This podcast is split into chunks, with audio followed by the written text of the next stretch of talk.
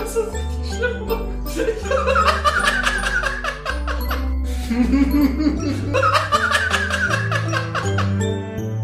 wow.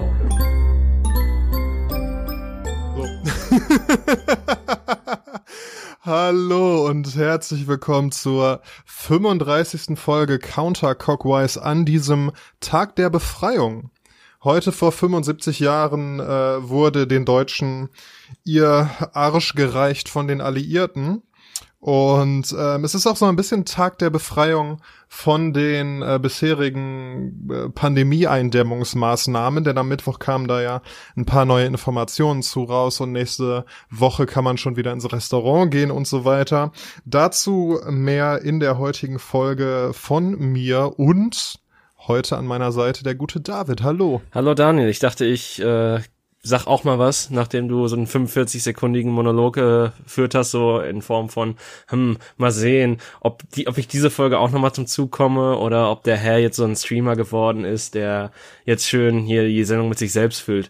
Ähm, ja. Die, die Sendung mit sich selbst klingt ein bisschen wie, ich dachte, du sagst jetzt irgendwas mit die Sendung mit der Maus oder so. Die Sendung mit sich selbst wäre dann so die creepy Version davon. Nee, ich wollte einfach mal probieren, wie lange ich reden kann, bis du irgendwann einhakst. Ja, nein, äh, wir haben ja das, dadurch, dass wir halt nicht mehr nebeneinander sitzen, ist das Einhaken nicht mehr so einfach, weil man weiß halt auch nicht, wann der Satz endlich endet und man will natürlich auch nicht vorher abschneiden. Ähm, so ist aber es. 75 Jahre ist ganz geil, weil 7 mal 5 ist 35 und das passt sehr gut zu dieser 35. Podcast-Folge. Krass, boah, da stecken doch bestimmt auch irgendwie Bill Gates und so hinter, oder? Nee, der steckt nur hinter Covid-19, hinter dieser Biowaffe, die im Labor gezüchtet wurde. Ja, habe ich letztens noch einen sehr coolen, äh, sehr cooles, weiß ich nicht, Meme oder so zugelesen, was einfach sagte, wenn, was für eine beschissene Beschwörung ist das, wenn selbst so ein dummer Uli wie du sie durchschaut hat? Verschwörung und nicht Na, also- Beschwörung, weil Beschwörung wäre halt, ich ich beschwöre Beschwörung dich, gesagt? Dämon aus der Hölle, Pestilenz, wache auf aus den chinesischen Knochen. So ist das habe ich echt Beschwörung gesagt. Ja, das ist, weil ich in letzter Zeit zu viel äh, zu viel Rollenspiele gezockt habe. Da äh, wird ja auch ab und zu mal was beschworen. Aber bevor wir hier zum Ernst des Lebens kommen, David, habe ich eine ganz zentrale Frage an dich. Okay. Und zwar, wie schreibt man Portemonnaie? Oh, fickende Hölle, warte. Ähm, äh, ich, ich meine, also es gibt eine neue Schreibweise nach der neuen Rechtschreibreform. Das ist P-O-R-T und dann das zweite Wort M-O-N-E-E, glaube ich. Ähm, die alte Form ist aber, glaube ich, ein zusammengeschriebenes Wort, was P-O-R-T auch geschrieben wird. Und dann M-O-N-A-E, glaube ich, ist. Äh, ich glaube, die ganz alte Form ist die französische P-O-R-T-M-O-N-A-I-E.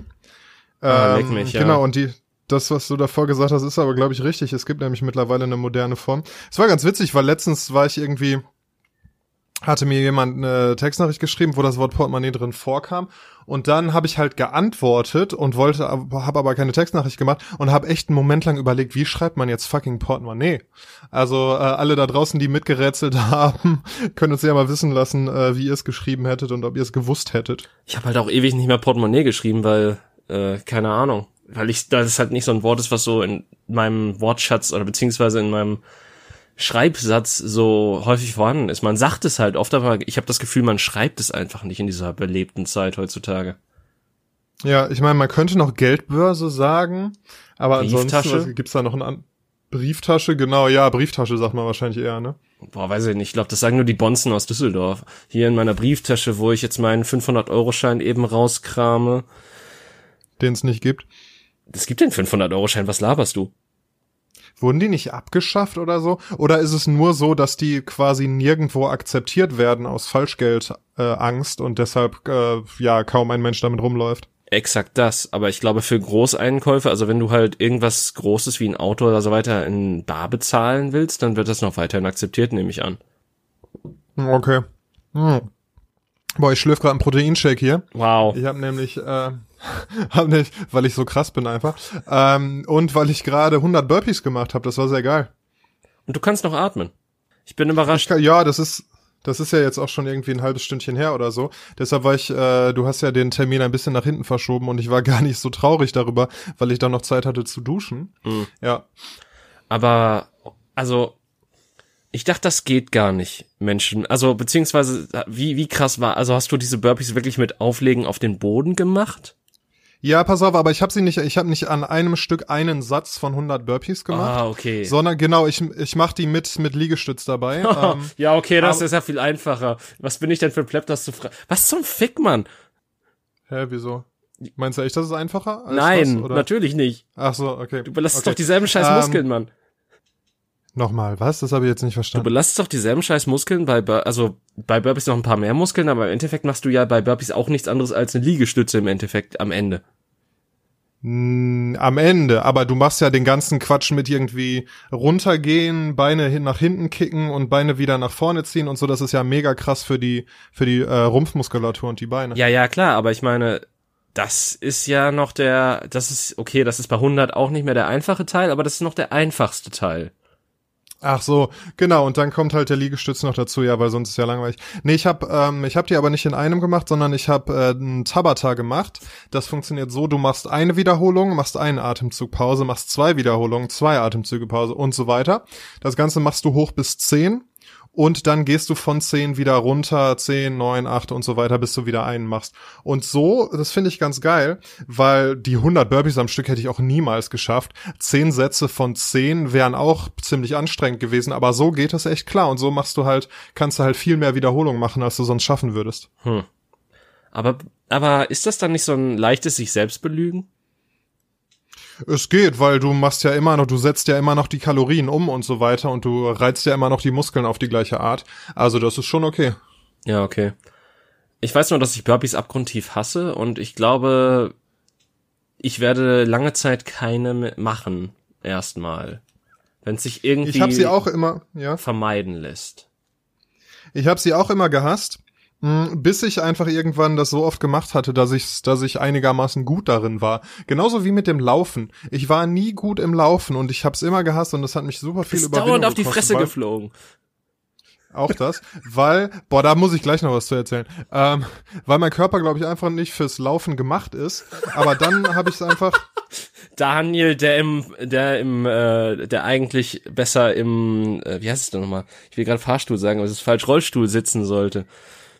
Ach so, nee, das nicht. Aber ich bin halt, glaube ich, einfach, weil ich ne, Läufer sind halt groß und sehr schmal. So, aber ich bin einfach, glaube ich, zu breit und zu schwer dafür, um ein wirklich guter Läufer zu sein. Und deshalb hat das echt viel Arbeit gekostet, bis ich einigermaßen gut darin war. Aber mittlerweile mache ich es ganz gerne, genau wie mit Burpees. Das hat auch echt viel Arbeit gekostet. Äh, ich glaube, ich bin einfach eher der Typ für für einfach Kurzkraft, also für Gewichtheben oder so wäre ich glaube ich von den von der Anlage ganz gut, aber nicht für so für so Bodyweight äh, äh, Hit Training oder so. Also Pilates oder so würde ich auch töten. Das habe ich Pilates habe ich noch nicht ausprobiert. Ich habe sehr viel Yoga gemacht in letzter Zeit. Das ist auch äh, hat auch am Anfang gedauert, bis ich da reinkam, aber dann ging es einigermaßen. Aber das ist ja auch, das kannst du ja auch sehr kraftorientiert machen, je nachdem welches Programm du machst, ne? Euer Fitness- und Lifestyle-Podcast mal wieder am Puls der Zeit hier. ähm, So ist es. Ich wollte noch eine Geschichte zum beim Laufen auf die Fresse fallen erzählen. Und zwar passiert mir das deutlich öfter, als man meinen sollte bei einem erwachsenen Mann, der einigermaßen weiß, wie man den einen Fuß vor den anderen setzt. okay. Ähm, aber was mir halt dabei tatsächlich letztens passiert ist, äh, also aufgefallen ist, weil das jedes Mal passiert, ähm, also vor einer Woche oder so ist es halt wieder passiert, dass ich gestolpert bin und mich auf die Fresse gelegt habe beim Laufen. Aber ganz krass, in dem Moment, wo ich hinfalle und mich quasi auf dem ne, Weg nach unten befinde und mir klar ist, ich werde jetzt hinfallen, es gibt keinen Weg mehr, das zu verhindern, fühlt es sich so an, als würde sich die Zeit krass verlangsamen und ich kann es dauert ja, weiß ich nicht, eine Sekunde oder zwei, bis du vom Stehen dann zum Fallen ge äh, gerätst. Aber ich kann dann wirklich darüber nachdenken, was wäre jetzt die beste Reaktion? Tu, nehme ich den Arm so, nehme ich den Arm so, mache ich das mit dem Bein, rolle ich mich über die Schulter ab und so weiter. Und dann finde ich halt instinktiv den besten Weg, um in diesem Moment zu reagieren, um mir möglichst wenig weh zu tun. Das finde ich mega krass. Und das hatte ich schon mal, ich bin mal mit dem Schlitten irgendwie so einen Berg runtergefahren und dann war unter dem Schnee so eine Wurzel und der Schlitten hat sich da verhangen und ich bin durch die Luft geflogen und ich habe dann aber auch, während ich durch die Luft geflogen bin, hat sich das wirklich so angefühlt, als würde sich die Zeit verlangsamen und ich kann mich jetzt ganz genau richtig ausrichten, um mich dann am Boden abzurollen und hat mir nicht wehgetan. Also, die logische Erklärung ist, es ist Adrenalin. Die unlogische Erklärung ist, du bist ein Zauberer. Das heißt, du bist Daniel der Zauberer. Boah, ich, ich bin, ich bin auf jeden Fall für die zweite Option. Und Daniel der Zauberer ist ein äh, sehr unterbewerteter Film, finde ich. Daniel der Zauberer ist ein sehr weirder Film, weil das Problem ist, der ist schlecht, aber auf eine Art und Weise, dass der einfach unangenehm zum Gucken ist, weil du hast halt einige Filme, die sind ja. so schlecht, dass ich gut drüber lustig machen kannst, aber das ist halt so ein Film, der ist halt wirklich so mit Herzblut irgendwie gemacht und ähm, auch irgendwie so seltsam geschrieben und dann ist da am Anfang auch noch dieses lange Konzert und so, also es ist echt ein seltsames Produkt und jetzt natürlich noch seltsamer, wo man nicht über das Schicksal vom Kübelberg weiß. Genau, ja. Ja, ich meine, vielleicht ist er wirklich ein Zauberer und hat sich weggezaubert. Das äh, hoffe ich auf jeden Fall für ihn und nicht, dass er da äh, umgekommen ist. Ja, aber ist es nicht, sind wir nicht einfach zu verwöhnt? Ist es, sollten wir nicht auch so einen Film gucken können, der uns ein bisschen oder sehr irritiert und das halt ne, zu schätzen wissen und da irgendwie nach der, nach der Botschaft suchen, gucken, was das mit uns macht, anstatt einfach abzuschalten und zu sagen, der Film ist langweilig oder der, ich fühle mich komisch, ich mache das jetzt nicht weiter? Ah, weiß ich nicht. Also, das, da hast du ganz andere Kaliber, die genauso funktionieren und bei denen man jetzt auch argumentieren könnte. Äh, alleine schon, als du letztes Mal erwähnt hast, 2001, äh, Odyssey im Weltraum, das ist halt auch so ein klassischer Kandidat, Kandidat, wo du auch schnell sagen könntest, ja, das ist langweilig. Ähm, aber der fesselt dich dann auf eine andere Art und Weise, beziehungsweise du bist halt gespannt, wie es ausgeht. Daniel der Zauberer ist halt mehr so, ähm, ja, nett gemeint, aber halt äh, dilettantisch in sämtlichen Facetten. Ja, so ein bisschen wie der Lochis-Film, oder? Die haben doch. Oh, Bruder, Bruder vor Luder oder so hieß der. Oh. Irgendwie sowas genau, ja. Ich, ich glaube, da gibt's eine Szene, wo einer Kacke frisst oder so, keine Ahnung, aber es ist total ja. weird. Ähm, ja, ich, aber auch einfach schlecht gemacht, so einfach wirklich schlecht produziert. Ey, ich habe den nie gesehen. Nicht nur, ne? Ja. Ich, sogar der also Trailer war gut. Der Trailer war einigermaßen stimmig gemacht tatsächlich, dass ich mir dachte, okay, so schlecht kann der Film ja gar nicht sein eigentlich, bis ich dann rausfand, was der, was, also dass das von zwei YouTubern gemacht wurde. Ähm, mhm. Es gab ja auch diesen, Kat Und das diesen Kartoffelsalat-Film von YouTube, äh, oder ich glaube, der hieß Kartoffelsalat, ähm, was halt irgendwie so ein Zombie-Film war äh, so halbwegs und es war es war halt mit ganz vielen YouTubern zusammen kollaboriert und dann hattest du dann noch Kati Karrenbauer aus dem Frauenknast drin und Otto Walkes. Walter oder was? Ja, natürlich. Ja, mega geil. Er Walter ist auf jeden Fall äh, eine Kindheitsheldin von mir. Ja, aber leider ähm, äh, also ich habe den Film auch nie gesehen, aber ich habe ähm, Verrisse gesehen und ich habe nur einen kurzen Trailer davon gesehen und habe dementsprechend schon darüber urteilen können, dass dieser Film definitiv eine Zeitverschwendung sein ist. Also es ist eine Zeitverschwendung, den zu gucken wahrscheinlich. Ja. Ja, ich meine, das, man sieht ja auch mittlerweile sind wir ja wirklich von einfach ne von Netflix und so weiter äh, so verwöhnt, dass wir ganz schnell erkennen, was halt vernünftig produziert ist und was einfach auf sehr niedrigem Niveau produziert ist. Und es kann natürlich auch sein, dass bei was äh, billig produzierte mal was Gutes dabei ist, aber in der Regel ist das eben nicht so, weil es halt eben wirklich Arbeit und Geld und Talent und Fähigkeit kostet, einen vernünftigen Film zu machen.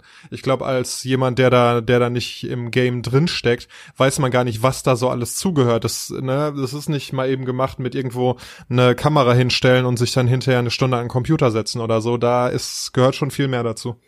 Ja, das auf jeden Fall, aber ähm, ich meine, es gibt ja auch genug Gegenbeispiele zu dem, was du gesagt hast. Wenn ich mich recht erinnere, einer meiner Lieblingsregisseure, ob er das immer noch ist, muss er beweisen, weil ich habe Jay und Silent Bob Reboot hier liegen, aber noch nicht gesehen. Ähm, Kevin Smith hat ja auch seinen ersten Film Clerks in Schwarz-Weiß gedreht und das war in den 90ern und hat da, glaube ich, auch 20.000 oder 40.000 Dollar nur für ausgegeben und halt Kreditkarten einfach überzogen, damit er sich den finanzieren konnte. Ähm, ja, ja, aber pass auf, der Film ist halt, der ist richtig gut geschrieben und der ist halt, der nutzt sein Budget vernünftig, weil die sind halt die ganze Zeit oder 95 Prozent in einem einzigen Raum. Ja. So, weißt du, das kostet halt nicht viel Geld, das da zu drehen. So, also die haben vernünftige Entscheidungen getroffen. Wir haben nur dieses Budget, wir wollen diese Geschichte erzählen. Wir machen das halt so minimalistisch wie möglich und das funktioniert. Okay, ja. Okay, dann, dann verstehe ich, was du meinst. Äh, es ist kein Birdemic Shock and Terror. Was ist das denn? Äh, es ist ein Film, der tatsächlich, glaube ich, nur in den USA rausgekommen ist und hier niemals einen Release hatte. ähm, wo halt äh, es darum geht, dass der Klimawandel äh, schlimm ist und zusätzlich eine Vogelapokalypse entsteht. Und diese Vogelapokalypse sind quasi Giftdateien von Vögeln zu Soundbites von Vögeln, die Menschen angreifen. Und wenn sie manchmal in Menschen reinfliegen, explodieren sie auch mit dem After Effects Explosionseffekt. Ach ja, äh, geilo. ja, äh, ne, man muss halt, man muss halt gucken, und eine, wie gesagt eine vernünftige Entscheidung treffen, was kann ich mit den Mitteln, die ich habe, machen. Und auch bei Filmen kann man manchmal so ein bisschen eine Willing Suspension of Disbelief äh, einfordern. Also der Zuschauer will das glauben, was er sieht. Und deshalb muss das nicht tausendprozentig realistisch aussehen. Das funktioniert ja zum Beispiel bei 2001, was du gerade erwähnt hast, auch ganz gut, weil ne, mittlerweile sind die Special Effects natürlich irgendwie Quatsch. Ähm, und heute würde das viel realistischer aussehen. Aber man will einfach glauben, was man sieht. Aber gleichzeitig muss man halt gucken, ähm, wenn es dann so, so klamaukig ist, dass man es einfach nicht mehr ernst nehmen kann. Ja, definitiv. Ähm, du hast ja mit Sport angefangen, ne? Also nicht, nicht angefangen, aber den Podcast damit angefangen, dass du über dein, deine Sporteinheit geredet hast, ne? Ja. Ich habe es jetzt auch endlich geschafft, mal wieder einigermaßen in den Rhythmus zu kommen, ne? Es, es fühlt sich so gut an, tatsächlich. Ähm, äh, ich äh, komme zwar jetzt, also ich bin noch nicht so auf meinen alten Gewichten von vor sechs Monaten oder so, aber es fühlt sich dennoch gut an, mal wieder was zu tun. Und äh, ich habe zudem gemerkt, ich habe nämlich sonst immer bei äh, so Sachen, weil ich jetzt halt auch nicht mehr viel in den öffentlichen fahre, ähm, Podcasts gehört.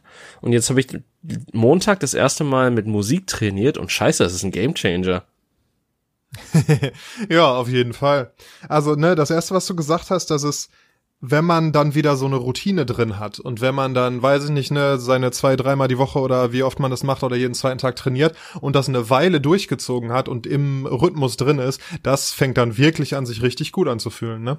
Definitiv. Also ich meine, es war schon nach dem ersten Mal so ein bisschen, auch wenn ich da halt so dachte, okay, sonst hast du mehr geschwitzt. Und dann habe ich halt das erste Mal mit Musik gemacht und dann dachte ich mir so, heilige Scheiße, du hast einige Schweißporen wieder entdeckt.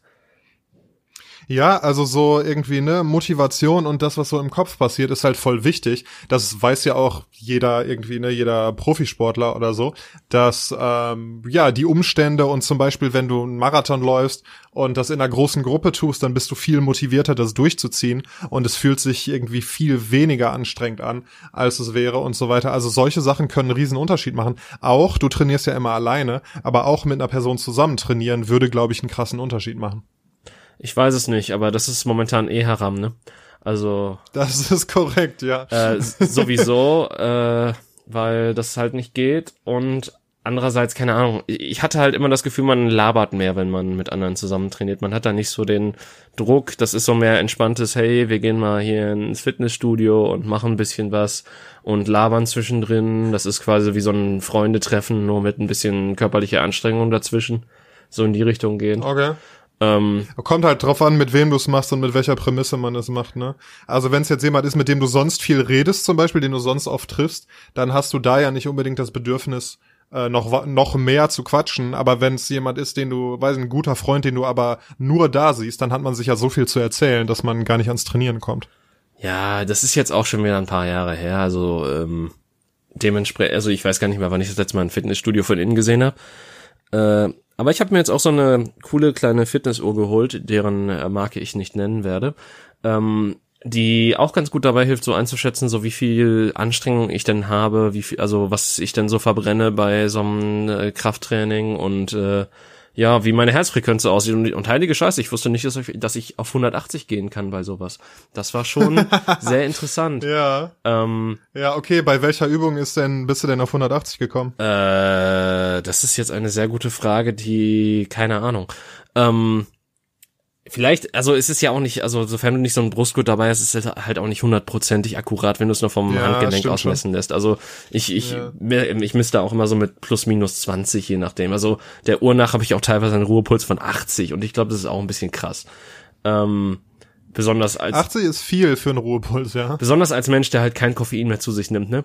Ähm, Ja. Äh, Also ich bin früher sehr viel mit, äh, mit Pulsur, mit Brustgurt gelaufen und da kam ich auch auf 180, teilweise sogar auf 190 beim Vollsprint halt, ne?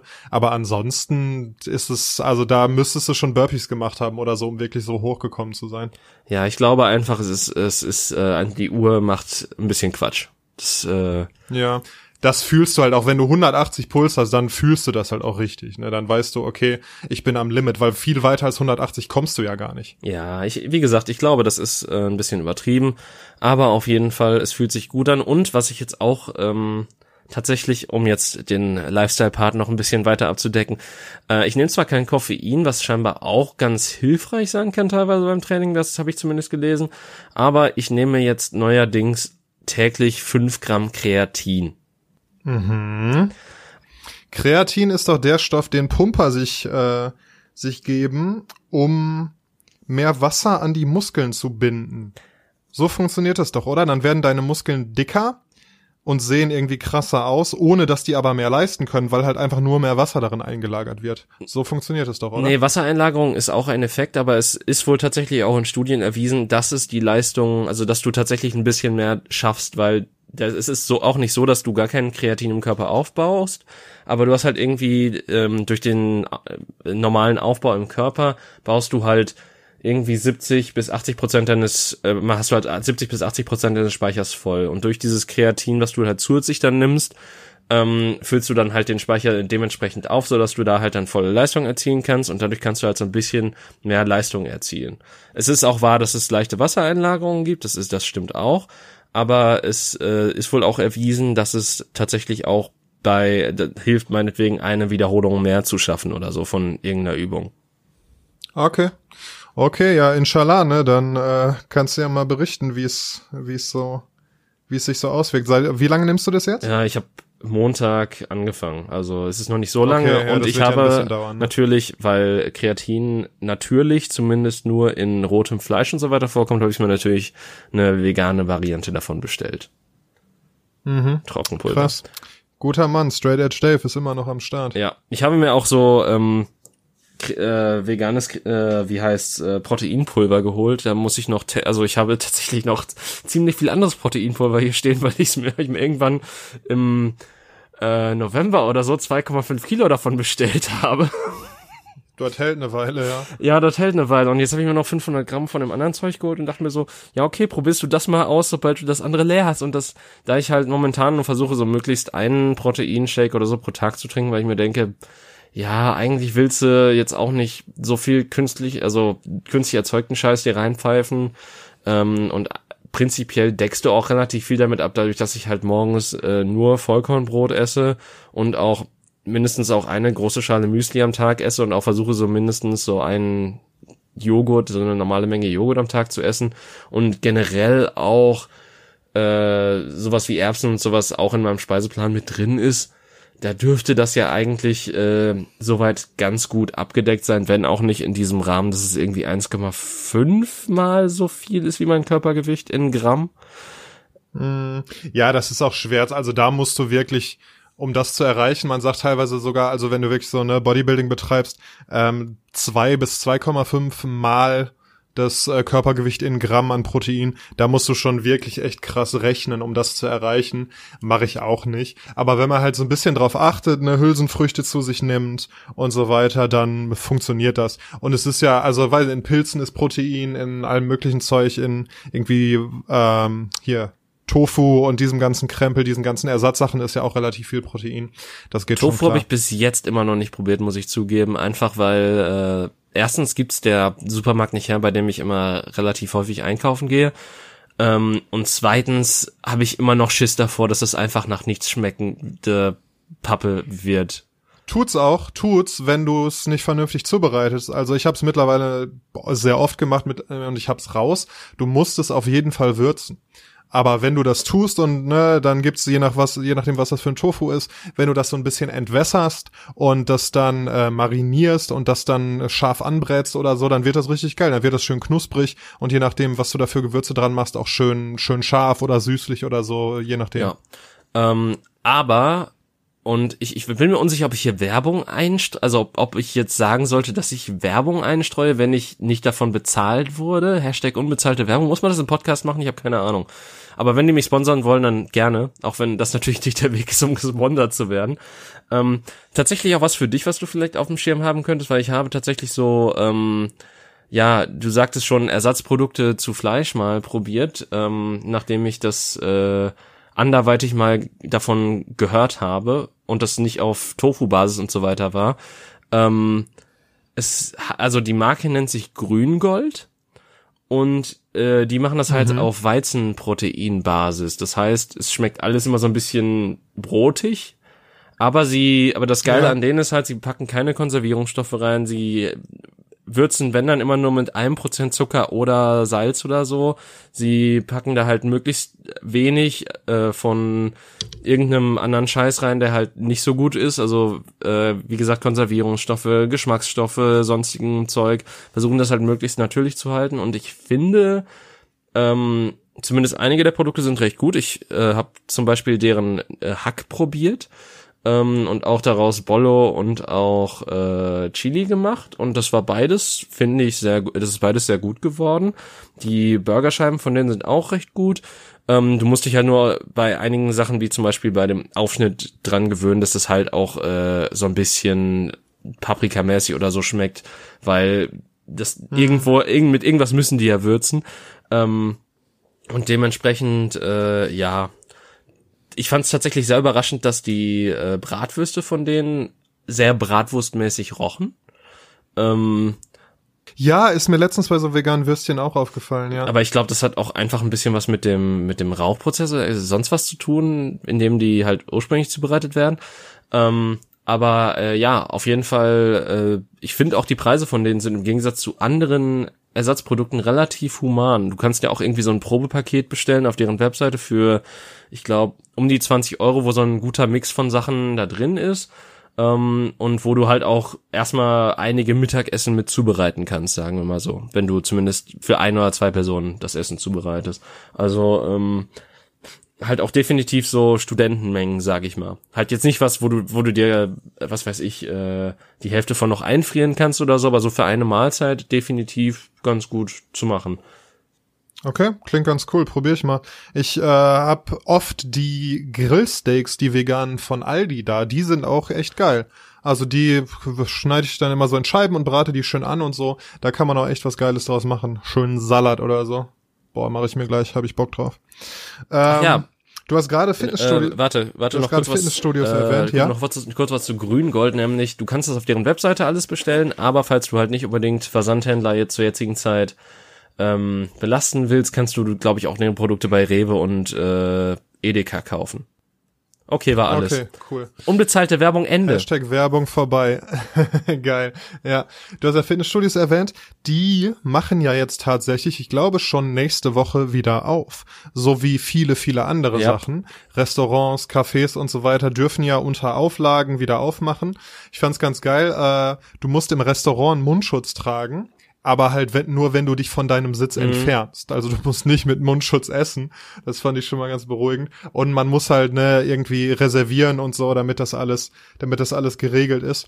Ähm, ja, aber das ist ja schon mal krass. Das sind ja schon mal krasse, krasse äh, Lockerungen. Ja, außer im Kreis Coesfeld. Ja, genau, ne, weil weil es da irgendwie die ähm, die Menge überschritten wurde, diese 50 pro 100.000 ja, oder so. direkt ne? in der ersten Woche, wo es festgelegt wurde. Ich find's irgendwie sehr witzig, aber es war ja auch innerhalb eines Betriebs, also es war ja irgendwie so ein Fleischereiunternehmen oder sowas. Und das wurde mhm. ja auch jetzt mhm. direkt dicht gemacht. Da gab's ja irgendwie 120 Leute oder so, die direkt positiv getestet wurden, als es rauskam. Ist schon krass. Aber ich ja. meine, die Zahlen steigen ja auch an. Also die Infektionszahlen steigen jetzt ja auch seit Anfang ja, ja. der Woche wieder an. Genau, am 30.05. dürfen Theater wieder aufmachen, aber auch mit irgendwie, die müssen zwei Plätze zwischen den Leuten freihalten und so weiter. Also für kleine Theater ist es eigentlich keine Option. Und die großen Theater dürfen noch nicht aufmachen, also wirklich nur die kleinen bis zu einer bestimmten Zuschauerzahl. Mhm. Also wird da auch erstmal nicht, nicht wirklich was passieren. Aber ja, es fühlt sich irgendwie so ein bisschen, so ein bisschen wie ein kleiner Schritt Richtung Normalität an. Ich werde das auch nutzen. Ich habe mir vorgestern ein neues Fahrrad geholt und werde dann endlich mal auf eine längere Fahrradtour gehen, weil jetzt auch die Campingplätze und so wieder aufhaben. Mhm. Okay. Ja, viel Spaß neben den ganzen Profi-Grillern da und den Familien, die nichts Besseres zu tun haben wahrscheinlich. Ja, ich kann mir gut vorstellen, dass die auch noch relativ leer sind, weil halt viele Leute, auch wenn jetzt wieder, äh, wenn es theoretisch wieder erlaubt ist, dass viele Leute das halt immer noch drin haben, dass die, dass die lieber zu Hause bleiben. Daniel, ich wünschte, ich hätte deinen Optimismus und deinen Glauben an äh, den, Men den gesunden Menschenverstand. Meinst, meinst du, der Allmann stürzt, stürmt bei der ersten Gelegenheit dann wieder zum Natürlich, der Allmann stürmt doch auch bei der ersten Gelegenheit wieder an den Grill und lädt all seine Freunde zum Biersaufen ein. Ja, stimmt wahrscheinlich. Ich meine, es dürfen sich ja jetzt Menschen aus zwei Haushalten. Auf offener treffen, Straße. Ne? Das ist ja, genau. Das ähm, muss man dann immer mit, mit Personalausweis äh, beweisen oder so, aber keine Ahnung. Ich sag mal so, es, es war ja auch vorher jetzt nichts ähm, Schlimmes daran, wenn du dich meines, meinetwegen zum Spazierengehen oder so irgendwo getroffen hast, wenn du in derselben Stadt wohnst oder ja. so und da halt einfach ähm, mit Abstand hin und her gelaufen bist. Also das ist jetzt ja nichts, was man verurteilen hätte sollen können tun. Ähm, also das ist das ist ja. jetzt nicht das Problem, aber wenn ich jetzt höre, dass in einer oder zwei Wochen auch Freibäder wieder offen haben sollen, denke ich mir einfach nur so, Alter, ihr wollt die zweite Welle, ja. oder? Die, also du brauchst noch nicht bis zum 30.05. dann denken, weil davor wird einfach schon wieder Lockdown geschehen, wenn das halt alles so, weil es, es wird halt darauf gehofft, dass Menschen sich benehmen können und dass äh, jeder in Eigenverantwortung was macht, aber Eigenverantwortung ist immer so eine Sache, ne? Ja, und ähm, es gibt halt Sachen, die man kontrollieren kann. Du kannst halt kontrollieren, wie weit die Tische im Restaurant auseinanderstehen. Du kannst aber nicht kontrollieren, wie die Leute sich im Freibad irgendwie verhalten, wo es ja keine, keine fest zugewiesenen Plätze oder so gibt zum Beispiel, ne? Und ob die im Wasser dann irgendwie weit genug voneinander wegschwimmen und so, das ist einfach unmöglich, das zu kontrollieren. Mal ganz davon abgesehen, dass halt, also ich meine, klar, so ein, so ein Wasserbecken ist halt mit Chlor quasi durchseucht. Ähm, deswegen kann da auch keine Durchseuchung in anderer Form wahrscheinlich äh, passieren. Aber es ist halt dennoch irgendwie krass, wenn du drüber nachdenkst, dass du mit ganz vielen Menschen, die da, was weiß ich, was für Körperflüssigkeiten reinpumpen, in einem Pool mit drin bist mhm. ähm, und währenddessen halt eine Pandemie immer noch stattfindet. Also es ist halt Weiß ich nicht. Wie ist nochmal der Uringehalt im durchschnittlichen Schwimmbecken? Irgendwie, keine Ahnung, 30 Prozent oder so? Ja, aber ich glaube ja, durch das Urin kannst du es zumindest nicht übertragen. Und durch den Code auch nicht. Ach so, das heißt irgendwie Natursekt und so weiter ist immer noch okay. Ich glaube ja? schon. Also ich weiß zumindest, dass du ähm, mit einer Türklinke, die mit Code bestrichen ist, ablutschen kannst, ohne dass du das Coronavirus von einem anderen Menschen bekommst. Okay, woher genau hast du diese Information in, in der Genauigkeit? Es wurde, glaube ich, von irgend also ich, ich habe das als Newsmeldung vor Monaten mittlerweile schon gelesen, ähm, wo halt darüber geredet wurde, dass nicht über nicht äh, durch den Code übertragen werden kann und das war tatsächlich so die Messlatte, mit der sie es gemessen haben. oh, geil, oh, ey. aber das ist ja auch, also keine Ahnung. Ich finde, dass man sich gegenseitig ankotet, passiert ja im Durchschnitt der Bevölkerung seltener, als dass man sich anatmet oder anhustet oder so. Ja. Ne? Übrigens auch so eine Sache. Ich hoffe, dass selbst wenn die Pandemie, wenn wir die Pandemie irgendwann hinter uns gebracht haben, hoffentlich bald, aber wahrscheinlich nicht allzu bald, wenn ich mir die Zahlen und alles angucke, ähm, dass äh, dann auch mal bei einer schönen Grippewelle so der Anstand kommt, dass man sagt, ja gut, jetzt haben wir diese Mundschütze, tragen wir die doch auch mal, wenn wir so ein Hüsterchen haben, um andere Menschen nicht anzustecken. Ich meine, das ist ja in asiatischen Ländern schon weitestgehend verbreitet. Und ich finde, ja gut, Anstand ist halt auch so eine Sache, die, ähm, ja, jetzt auch momentan nicht teilweise vorhanden ist. Aber es wäre zumindest schön, ja. wenn das eine größere Akzeptanz innerhalb der Gesellschaft findet und die Menschen mit Anstand dann zumindest äh, darauf zugreifen würden, dass sie jetzt einfach Mund-Nasenschütze sich geholt haben für, was weiß ich, 10, 20 Euro oder so und ja, dass die die dann auch einfach mal nutzen können. In solchen Momenten auch. Ja, das stimmt. Wenn das, Wenn das jetzt so ein bisschen der Dammbruch dafür wäre, dass das, ja, wie du sagst, gesellschaftlich akzeptiert Ja. ist, ne? Also das, Und mittlerweile, also in der Bahn und im Supermarkt und so weiter, sehe ich fast keinen Menschen mehr ohne Mundschutz. Ja. Und ich fühle mich dann auch ganz Daniel. schlecht. Irgendwie letztens bin ich in die Bahn eingestiegen und hatte mein Fahrrad und so weiter und hab's halt nicht gerallt, dass ich vor dem Einsteigen mir den Mundschutz anziehe und hab den erst drin angezogen und habe mich ganz schlecht gefühlt. ja, aber das ist, also pass auf, der Grund, warum Menschen das jetzt machen, ist, weil es Pflicht ist. Ja, und weil es irgendwie, weil es auch geahnt wird mit Bußgeld und so weiter, wenn es nicht passiert, das stimmt schon. Aber was ich meine ist halt, dass der Anblick eines Men Menschen mit, mit Gesichtsschutz halt dadurch deutlich mehr akzeptiert wird, weil man sich halt dran gewöhnt. Exakt das. Ich meine, man sollte auch immer noch weiterhin Abstand haben, das ist doch immer das Wichtigste. Und sich auch häufig die Hände waschen, was bei einigen Menschen scheinbar auch vorher nicht vorhanden war. Tatsächlich, ich glaube, eine Woche vor Lockdown habe ich ja von dieser lustigen Geschichte erzählt, wo sich ein älterer Herr in äh, der Kneipe, wo wir uns regelmäßig mal treffen, äh, einfach von der Toilette runtergegangen ist, ohne sich die Hände zu waschen. Was ich halt auch Ja. schon stark kritisch finde, weil ich mir ich denke mir schon nur allein, weil ich die scheiß Tür hier angefasst habe, will ich mir eigentlich, sobald ich vom Klo komme, die Hände waschen. Ja, richtig. Gerade in der Öffentlichkeit, also zu Hause ist nochmal eine andere Ja, Sache. natürlich. Aber in der Öffentlichkeit, wo, wo du halt deine Bakterien dann an dir hast und dann Sachen anfasst, die hunderte andere Leute anfassen, da gehört sich das auf jeden Fall. Und ich finde auch immer krass, wenn ich irgendwie draußen bin und gar nichts Schmutziges mache in dem Sinne, aber dann komme ich halt nach einer Weile draußen nach Hause und dann wasche ich mir die Hände und dann ist das Wasser teilweise echt dunkel verfärbt, weil wer weiß, was da alles drankommt, ne? Okay, das Phänomen hatte ich noch nie, das ist krass. Ähm, aber gut, du wohnst auch in einer anderen Stadt als ich und vielleicht sind da die Kohlekraftwerke nochmal deutlich mehr am Pumpen. Wer weiß das schon. Das kann gut sein, ja. Ah, Hast du das geil. auch, dass du manchmal Ah. so hustest und einfach so ein, so ein Ball aus schwarzem Teer aus deiner Lunge kommt? Ja, die gute alte Staublunge, klar, die erbt man hier im Ruhrpott. Die, da brauchst du selber gar nicht in der Grube gearbeitet zu haben. Das, äh, das kommt mit der Muttermilch. Die gute alte schwarze Muttermilch.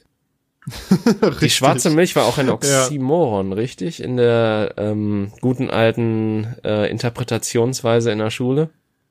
Äh, ja, kann gut sein. Wobei, es könnte ja, in dem Fall würde ich das nicht unbedingt sagen, weil Milch kann ja schwarz sein. Die kann ja schwarz gefärbt sein und ist trotzdem noch Milch. Ja, aber da Milch immer mit Weiß in Verbindung gebracht wird, ist, Ja. ist das, glaube ich, so ein Ja, ja, typisches Stilmittel der Antike, Von der keine Ahnung. emotionalen Reaktion, die es auslöst, äh, könnte man das schon sagen, ja. David, wir wollten ähm, für die lieben Zuschauer eine alte und beliebte Kategorie zurückbringen, nämlich die Fragen, die wir uns eigentlich am Anfang der Sendung äh, immer gestellt haben. Jetzt sind äh, fast 40 Minuten der Sendung vorbei, aber das macht nichts. Ähm, deshalb würde ich sagen, willst du mal anfangen mit deiner Frage? Ich finde es nebenbei gut, dass du von der Sendung redest, weil ich das einmal diesen Podcast erwähnt habe und wir jetzt auf einmal so fast schon öffentlich-rechtliches Level haben, so von, von, oh, wir haben eine Sendung, äh, sorry, ich bin gerade on air. Das, äh, Ja, ich warte auch noch, dass wir von Funk gesponsert werden, ehrlich gesagt. Also von dem äh, von dem inhaltlichen Niveau müsste das äh, bald drin sein. boah, das, ja, wobei, ich glaube, dann müssten wir, also ich glaube, für, damit du bei Funk regelmäßig, ähm, weiterhin unter Vertrag genommen wirst, musst du auch ein regelmäßiges Wachstum haben. Und ich meine, gut, wir sind jetzt so langsam Ja. mal am Wachsen nach zwei Jahren, aber äh, es, ist- es ist halt noch Übrigens kein 400 es Instagram-Follower, ist halt noch ja. kein Covid-19, ne? Ähm, vom Wachstum her. Von der von der Ja. Kurve her meinst du? Wir, wir halten auch bei unserem Podcast Ah. die Kurve flach. Ob das jetzt so eine gute Sache ist, weiß wenn ich auf, nicht. Wenn jeder unserer Hörer mehrere weitere Menschen anstecken würde, das wäre doch Das cool. wäre mega cool. Und wenn sie es nur irgendwie, äh, so der Freund ist kurz auf dem Klo und sie machen es kurz bei Spotify an oder so, es hilft unseren Zahlen, glaube ich. Ja, wäre ich auch für, ganz genau.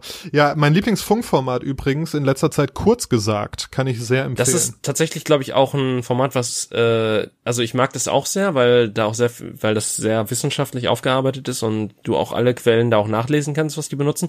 Aber ich glaube, das ist tatsächlich vom Ursprung her ein äh, britisches Format. Genau, das, das ist ursprünglich ähm, englischsprachig, britisch, ja. Und äh, ich glaube, es sind dann nur die Übersetzungen, die dann, ne, die dann hier laufen, aber die Videos sind die gleichen. Boah, da fragst du mich was. Also äh, ich habe Ja, ich glaube schon. Ich meine, wäre ja auch Schwachsinn, die Videos dann neu zu Ja, aber ich meine, du musst die, also ich weiß nicht, ob du dann einfach Videos hast, die teilweise an den Markt angepasst werden, weil ich sag mal so, der der der Bio-Deutsche, ja. die Kartoffel sieht sich halt was anderes an als der äh, Guinness trinkende Engländer. Ja, das kann sein, aber der dieser Comic-Stil, den die haben, ist ja sowieso sehr abstrakt. Ich kann mir vorstellen, dass die, dass die relativ international funktionieren, die Bilder, die die benutzen. Ja gut, aber nun zurück zur Frage. Ähm, weißt du, wir haben das ja sonst immer sehr, also in den Anfängen war das ja alles sehr äh, lächerlich so ein bisschen. Wir haben so, haha, spaßi, spaßi, lachi, lachi Fragen gestellt. Ähm, aber wir sind ja auch mittlerweile thematisch so ein bisschen, also wir, nicht, dass wir unlustig geworden wären, aber wir sind ja erwachsener geworden. Wir sind erwachsen und, geworden. Äh, genau, eine ja. Frage, die sich mir tatsächlich so in letzter Zeit gestellt hat, beziehungsweise die ähm, mir so in den Kopf kam und mir so sagte so, hm, da wüsste ich gerne mal deinen Input zu, eben wegen deines, äh, ja, spirituellen ist jetzt ein bisschen dumm gesagt, aber wegen deines religiösen Hintergrunds eventuell auch. Ähm, wie stehst du denn dazu, was mit deinem Körper gemacht werden soll, nachdem du stirbst? Okay, ähm, hm, gute Frage. Also ich war letztens auf einer Beerdigung und der ähm, der Verstorbene, der war äh, kremiert worden und dann wurde eben die Urne beerdigt und das fand ich okay. Also das hat mich nicht gestört, dass da nicht der Körper, der, ne, der Körper des Menschen war und dass man den auch nicht nochmal sehen konnte oder so. Wie man das ja eigentlich, weiß ich nicht. Ich kenne sowas hauptsächlich aus amerikanischem Fernsehen, dass dann die, da ein offener Sarg steht und die Leute sich nochmal quasi persönlich verabschieden können oder so. Mm. Das fand ich voll okay, weil es halt, es, es hat der Zeremonie nichts genommen. Man hat sich dann eben von der Urne verabschiedet und hat dann der Person gedacht und über sie gesprochen und so weiter. Und das war okay, das hat dadurch nicht an Wert verloren. Und deshalb, boah, ich glaube, es ist, es ist das mit dem Kremieren wäre mir insofern lieber als erstens ist es für meine Familie oder wer auch immer dafür dann zuständig ist, weniger Aufwand, so eine Urne beerdigen zu lassen. Und zweitens ist ja immer auch so ein bisschen die Horrorvision, dass du nicht richtig tot bist, dass es eine Fehldiagnose ist und du dann irgendwie ähm, unter der Erde aufwachst quasi in deinem Sarg. Äh. Und dann da gefangen bist. Deshalb haben sie ja früher, Fun Fact, haben sie ja früher so äh, so eine Art Horn, so ne, so ein dieses Musikinstrument mit ins Grab bekommen, was ganz lang war und der ähm, das Mundstück war dann mit im Sarg und weil das halt wirklich öfters passiert ist und dann konntest du da reinpusten, äh, wenn du in deinem Sarg aufgewacht bist und dann kamen sie und haben dich haben dich da rausgeholt. Ja, nein, ich glaube natürlich, dass das nicht passieren würde, aber ich glaube, ich fände das Kremieren okay. Also ich glaube auch, also selbst wenn man vom christlichen Bild Bild ausgeht, mhm. ne? Ich sterbe und dann ähm, werde ich irgendwie in den in den Himmel berufen und äh, lebe dann mit mit äh, Gott und so weiter an seiner Seite. Ähm, dann ist es ja meine Seele, die da hochfährt und nicht mein Körper. Und wenn ich mich noch richtig erinnere, auch aus dem Studium, dann wird auch dein Körper, selbst wenn er im Leben beschädigt wurde, wird er dann im Himmelreich wieder, äh, wieder vollständig und funktional sein und so weiter. Das heißt, selbst wenn du kremiert wirst, dann äh, bist du hinterher mit deinem äh, vollständigen und gesunden, selbst wenn im Laufe deines Lebens du irgendwie dir Verletzungen zugezogen hast oder so, äh, Körper dann im Himmelreich. Deshalb bin ich, glaube ich, fürs Kremieren. Okay weiß tatsächlich nicht, ob Kremieren, ob, ob das genauso, also weil äh, das ist ja auch immer leider beim bei der letzten Reise so ein Gedanke, den man immer haben muss. Ähm, ich weiß tatsächlich nicht, ob das kostengünstiger ist oder genauso teuer, weil du musst ja tatsächlich auch, selbst wenn du kremiert wirst, im Sarg quasi kremiert werden. Weil der Körper besteht ja zum Großteil aus mhm. Wasser und das muss ja irgendwie alles vernünftig verbrennen können. Und ähm, Deswegen äh, wirst du halt, glaube ich, sogar mit, äh, wirst du immer mit Sarg reingeschoben, damit du halt, damit halt, halt genug äh, Hitze und alles entstehen kann, damit du vernünftig verbrennst. Ähm, okay, aber da kann man ja dann sehr funktionalen Sarg sein, der nicht noch extra schön Ja, ja, ja, nein, nein, muss, ne? klar, aber ich meine, die Urne musst du dann ja auch noch bezahlen, ne? Ja, okay, stimmt.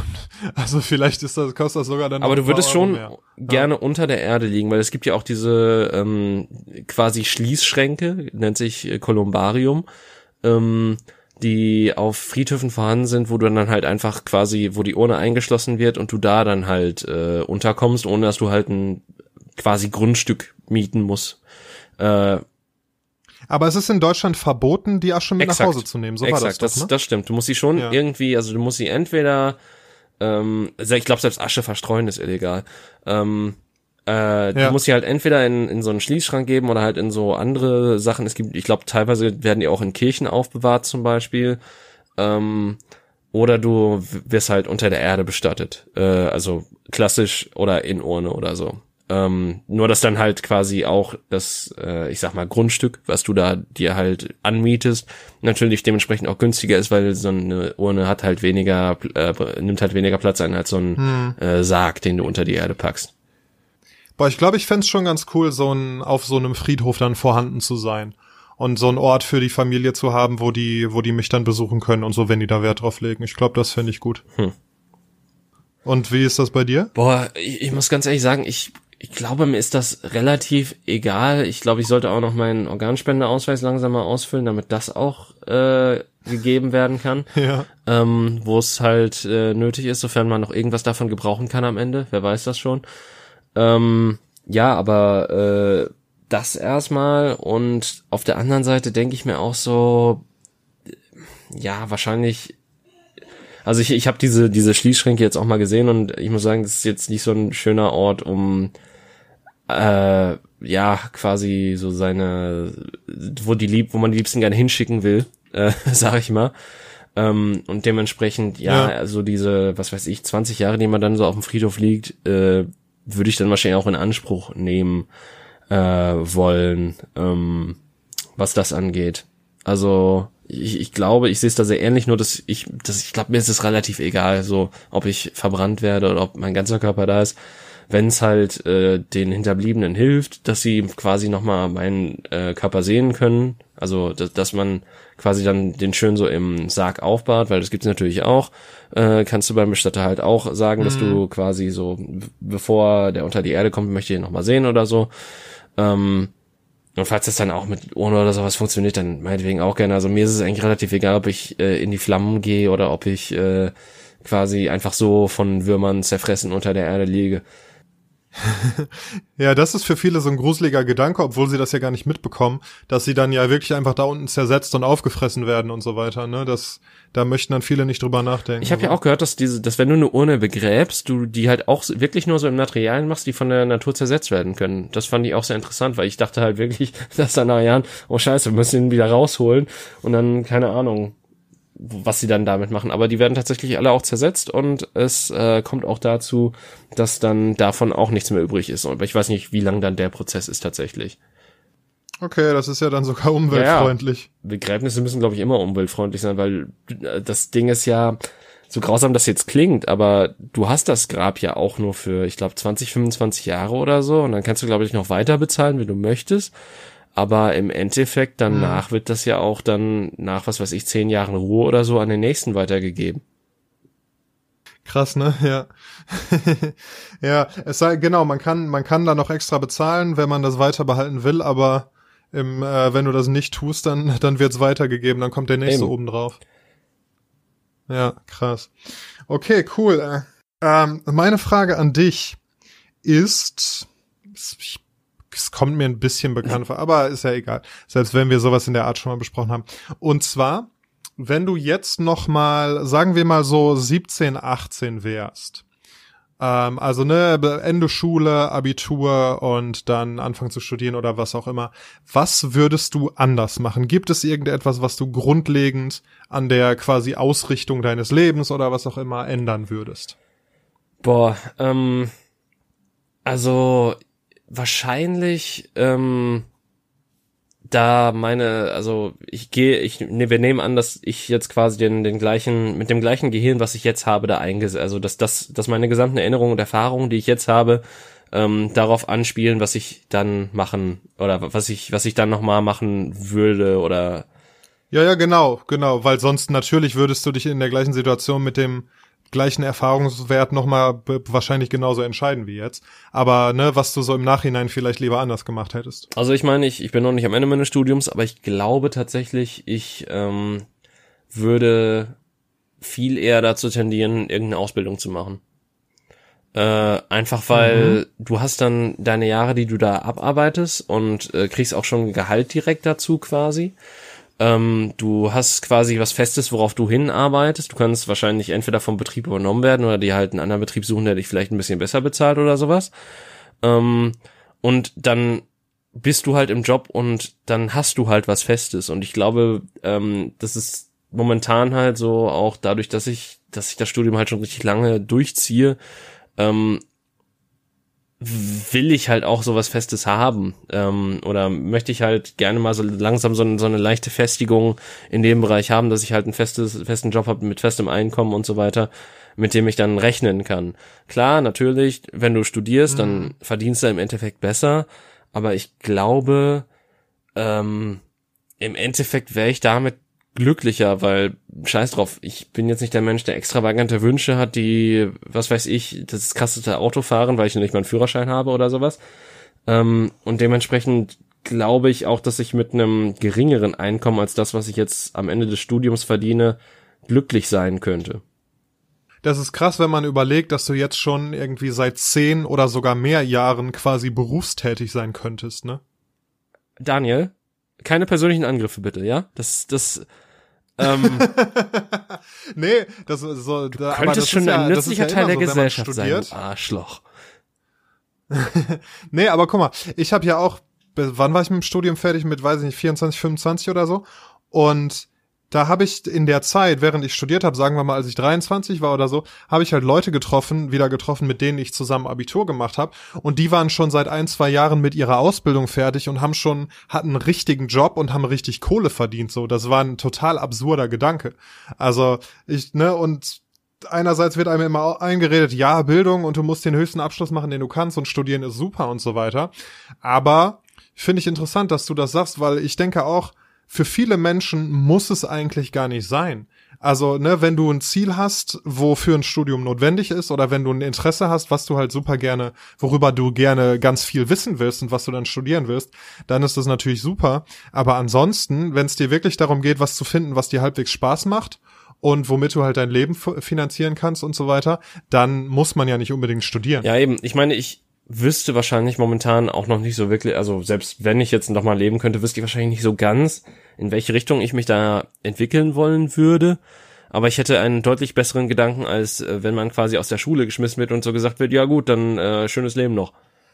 Weil das war halt für mich das krasseste überhaupt, ja, weil ich glaube, das ist auch so das Hauptproblem, was, ähm, was viele unterschätzen, weil, seien wir ehrlich, niemand nimmt so, also so gut wie niemand nimmt wahrscheinlich ein Schulpraktikum in einem Betrieb oder in einem Unternehmen, was halt äh, irgendwie auch was ist, was man zukünftig machen will. Einfach weil man mit 16 oder wie alt man beim Praktikum da ist, halt auch noch nicht so wirklich die Ahnung hat, was man machen möchte. Ähm, ich meine, ich bin jetzt an einem Punkt, wo ich selber noch nicht so hundertprozentig weiß, was ich später machen möchte, was echt bedenklich ist. Aber ähm, ja. es, es, ich habe halt eine deutlich klarere Vorstellung davon, wenn ich jetzt nochmal quasi von vorne anfangen könnte, was ich denn machen wollen würde. Es war damals bei mir halt tatsächlich das Studium so, ja, ich äh, studiere jetzt, weil ich keine Ahnung habe, was ich als Ausbildung machen wollen würde. Ähm, und äh, gucke einfach, dass ich dann später irgendeinen Job habe, mit dem ich halbwegs gut verdiene, weil Studium halt heißt besseres Gehalt. Ching ching, keine Ahnung. Ja. Ich kann das total verstehen. Also ich habe auch echt äh, ganz, ich kenne ganz viele Leute auch, ne, mit denen ich dann zusammen zur Schule ging, die nach der Schule oder gegen Ende der Schule keine Ahnung hatten, was sie machen wollten, dann irgendwas studiert haben halt, weil sie ne, weil wenn ich jetzt direkt anfange mit irgendeinem Job, der scheiße ist, das ist doof, dann studiere ich halt lieber was und habe noch Zeit, mir was zu überlegen, so. Und ähm, genau, das dann gemacht haben, dann ihr Studium abgebrochen haben, weil es sich als, als nicht passend für sie rausgestellt hat irgendwie, ich kenne auch Leute, die irgendwie zwei oder drei Studiengänge abgebrochen oder teilweise zu Ende geführt haben und dann aber damit auch nichts nix anfangen konnten. So, also ich finde es auch krass, wie wenig man da an die Hand genommen wird. So, also ne, ich hatte, ähm, während ich halt in der äh, in der Oberstufe war, hatte ich Freunde, die waren auf der Realschule, da so Richtung Abschluss zehnte Klasse und da wird denen in der Schule ganz genau eingetrichtert, dass die sich schon ab der neunten Klasse, wenn die da ein Praktikum machen, ähm, dass die sich Gedanken machen sollen, was die machen wollen, dass die Bewerbungen schreiben sollen. Und da geht keiner aus der Realschule, ohne einen Anschluss zu haben, ohne irgendwie einen Ausbildungsplatz oder Berufsschule oder irgendwie sowas äh, in Aussicht zu haben. Ja, es ist schon krass irgendwie. Also es, es wird halt immer von der Bildungselite beim Gymnasium gesprochen, aber im Endeffekt lernst du halt ein paar äh, schönere Themen oder so, so ein paar äh, hochgradigere Themen, sag ich mal. Aber im Endeffekt lernst du halt nichts fürs Leben. Absolut, ja. Also das Gymnasium ist echt, dass es dieses äh, aufgeteilte Schulsystem ist ja sowieso ein Überbleibsel aus, ne, aus irgendwie vor 100 Jahren Weimarer Republik und so weiter. Mm. Und es ist halt immer noch da, um drei Stufen, drei Klassen von Menschen herzustellen, nämlich irgendwie die, die, was heute die Hauptschule ist, die ist halt für Soldaten und Fabrikarbeiter. Dann, was heute die Realschule ist, da kommen dann irgendwie Leute, die Beamte werden, die irgendwo in einer Behörde arbeiten oder so, sowas machen. Und dann Gymnasium ist für die Leute, die Wissenschaftler, Politiker, Lehrer, Ärzte werden, Anwälte. So, das ist da immer noch der Gedanke hinter. Ja, aber ich will keins der letzten werden, weil, weiß ich nicht. Ja. Wissenschaftler, Wissenschaft ist so anstrengend, Mann. Du musst, es ist einfach, du musst so viel schreiben, so viel lesen und das auch noch in so einem Deutsch oder Englisch, was halt echt schmerzhaft ist.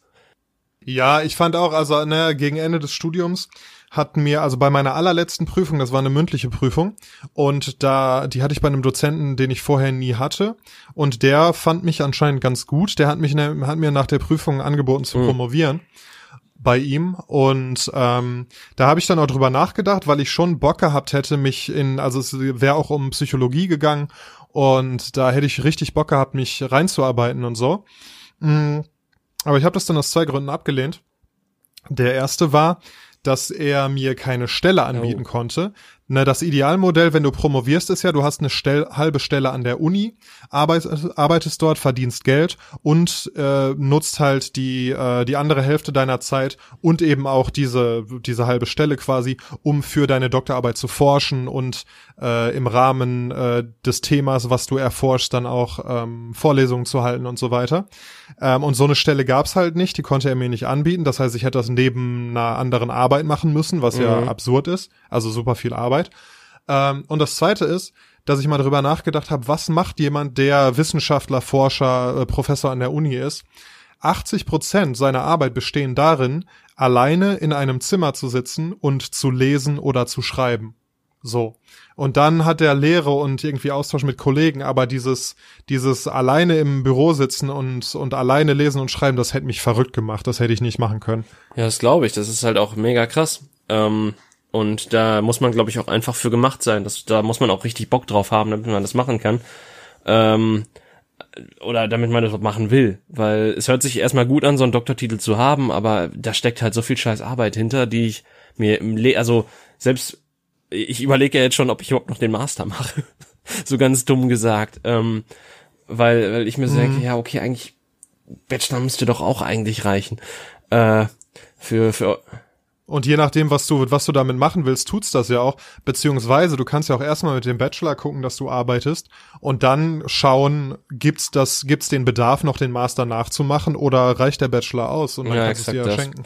Wie wär's denn bei dir? Also wir haben jetzt, jetzt sehr viel über mich geredet und über das Schulsystem, aber äh, würdest du was anders machen? Was würdest du anders machen? Ähm, und aus welchen ja äh, Sachen, die du jetzt weißt, äh, resultiert diese Meinung oder diese Ansicht deinerseits, dass, dass du was anders machen würdest oder wollen würdest? Ich glaube, also ich äh, finde es oft schade, dass ich nicht, als ich noch jung genug dafür war, äh, klingt Bescheid, aber ähm, dass ich nicht an die Schauspielschule ah. gegangen bin und dass ich nicht ganz früh angefangen habe, mich mit mit eben Theater auseinanderzusetzen, was ja heute wirklich eine große Leidenschaft von mir ist und wo ich mir auch vorstellen könnte, hauptberuflich drin zu arbeiten. Aber es ist einfach jetzt zu spät, zum Beispiel eine Schauspielausbildung zu machen und ähm, dadurch eben ne, die die Credentials zu haben, um an die richtigen Jobs zu kommen und so. Klar, man kann es immer selbstständig und auf eigene Faust machen und so weiter, aber das ist ein sehr sehr harter Weg und auch da bin ich schon zu alt für. Also ich glaube, wenn ich äh, wenn ich jetzt das noch, weil ich habe ja auch direkt nach der Schule, direkt am Anfang des Studiums, habe ich mit Theaterspielen angefangen und das hat mir von Anfang an super viel Spaß gemacht. Das heißt, die Anlage war da schon da, dass dass ich das eben super gerne mache. Und ähm, ja, also wenn ich da jetzt noch mal das hätte, dann würde ich mich sehr stark in eine künstlerische Richtung orientieren und nicht, weil ich war ja auch ähm, ich bin irgendwie ne, ohne Kohle aufgewachsen und war froh, dass ich dann das Abitur hatte und dass ich anfangen konnte, was Stabiles, was Ordentliches zu studieren, womit ich dann mhm. mal einen mhm. sicheren Job habe. Also aus der Perspektive wäre ich halt auch nicht auf die Idee gekommen, irgendwie Kunst oder Schauspiel oder so zu studieren. Ähm, ja, aber heute weiß ich, dass ich findig genug bin, um zu, mir zum Beispiel einen Job zu suchen, um irgendwie über die Runden zu kommen und das zu machen, was ich gerne machen möchte. Aber dieses Selbstbewusstsein und äh, auch diese Vision hatte ich halt früher noch nicht, deshalb ging Aber, das nicht. Ähm mal so ganz krass gesagt, es ist ja nicht, also du machst jetzt ja so, also wir machen ja beide so mehr oder minder amateurhaftes, sage ich jetzt mal, Schauspielen, was halt nochmal ein anderes Level ist. Man, ich, denkst du nicht, dass das in den höheren Klassen, in den höheren Rängen sozusagen, also bei den professionelleren Sachen auch deutlich kompetitiver ist, weniger äh, Kollegen, also dass man da weniger kollegenhaft miteinander umgeht, dass, äh, dass da eventuell auch der Spaß für dich dran verloren gehen könnte, weil ich wurde zum Beispiel auch schon richtig oft äh, gefragt in den letzten paar Jahren, ob das nicht auch noch eine Richtung ist, in die ich mich eventuell weiterentwickeln wollen würde. Aber ich denke mir einfach nur so, ich will mir dieses schöne Hobby erhalten, woran ich Spaß habe, woran ich Spaß finden kann und nicht äh, das zu einem zwanghaften Job mache, wo ich eventuell total viel buckeln muss, um vernünftig irgendwo angenommen zu werden oder überhaupt irgendwas zu kriegen und zudem halt das Berufsfeld eventuell an sich auch, äh, zumindest in den Sachen, wo man ein bisschen mehr Kohle verdienen kann, auch womöglich deutlich toxischer ist als in den äh, jetzigen ähm, Rängen, in denen ich mich bewege. Ja, also ein ganz wichtiger Punkt. Ähm, ich weiß halt auch von den Leuten, die ich kenne, die, äh, die das professionell machen und die dann auch an irgendwie ne Stadt- oder Staatstheatern arbeiten oder gearbeitet haben, dass es genau wie du sagst, also da ist eine to totale Ellbogenmentalität, da ist äh, jeder für sich und äh, ich habe so Geschichten gehört, dass teilweise passieren dann so Sachen, dass der eine Schauspieler den anderen nicht leiden kann oder auf den dem anderen nichts gönnen will und dann quasi dem auf der Bühne während der Vorstellung sein Stichwort falsch gibt oder schlecht gibt oder so, damit der andere stolpert und blöde aussieht auf der Bühne. Also wirklich solche Sachen, ne? Und ähm, das ist auf jeden Fall ein Punkt und dieses diese, diese heile Welt und wir, wir haben uns alle lieb und sind wirklich gute Freunde und erschaffen zusammen was Geiles, was ja das ist, was mir am Theater so viel Spaß macht, das äh, ist da deutlich schwieriger zu finden, da hast du komplett recht. Aber andererseits ähm, muss es nicht immer so sein. Also es gibt auch andere Beispiele. Es gibt auch äh, man muss, man hätte sich ja zum Beispiel, wenn ich irgendwie, ich hätte eine Schauspielausbildung gemacht, ich hätte irgendwie ein paar Jahre gearbeitet und ähm, ne, also an Theatern und mir da meine Sporen verdient und so. Und dann hätte ich halt, wie das halt äh, Freunde von mir gemacht haben zum Beispiel, hätte ich irgendwann mein eigenes Theater oder meine eigene Truppe gegründet und dort halt in dem Umfeld gearbeitet, äh, in dem ich arbeiten möchte, ohne diese, diese, dieses okay. Toxische. Ja gut, das ist dann natürlich auch ein anderer Punkt als ja, das kann ich dann komplett nachvollziehen. Also ähm, ich muss sagen, mir wäre das einfach mhm. zu viel Hassel, sich erstmal so da durchzu äh, wieseln quasi und äh, den Weg zu finden, bevor man dann irgendwie wirklich das machen kann, worauf man Bock hat. Aber ich glaube, das ist auch so ein bisschen Teil des Lebens. Ja. Das ist noch, ja. das sind doch gute Schlussworte, ja. oder? Also ohne Scheiß. Das ist, also, das ist wunderschön. Ähm, fast schon philosophisch. Vielleicht ist es philosophisch. Vielleicht äh, zitiert mich als Notorious DFG. Ähm, Richtig. Ja, wir haben auf jeden Fall äh, eine gute Stunde gelabert und ähm, entlassen euch damit ins Wochenende, in die Woche, in den Tag, in, in den Abend, Nacht. wann auch immer ihr das hört. Wir sind immer für euch da in die Nacht. Richtig. Und ähm, ja, passt auf euch auf. Ähm, passt auf die anderen Menschen auf, seid keine Arschlöcher, bunkert kein Klopapier und auf Wiedersehen. Ja, gute Nacht, schlaft gut, äh, kommt gut weiterhin in den Tag, was er halt alles gesagt hat. Ciao. Tschüss. Das ist schlimm.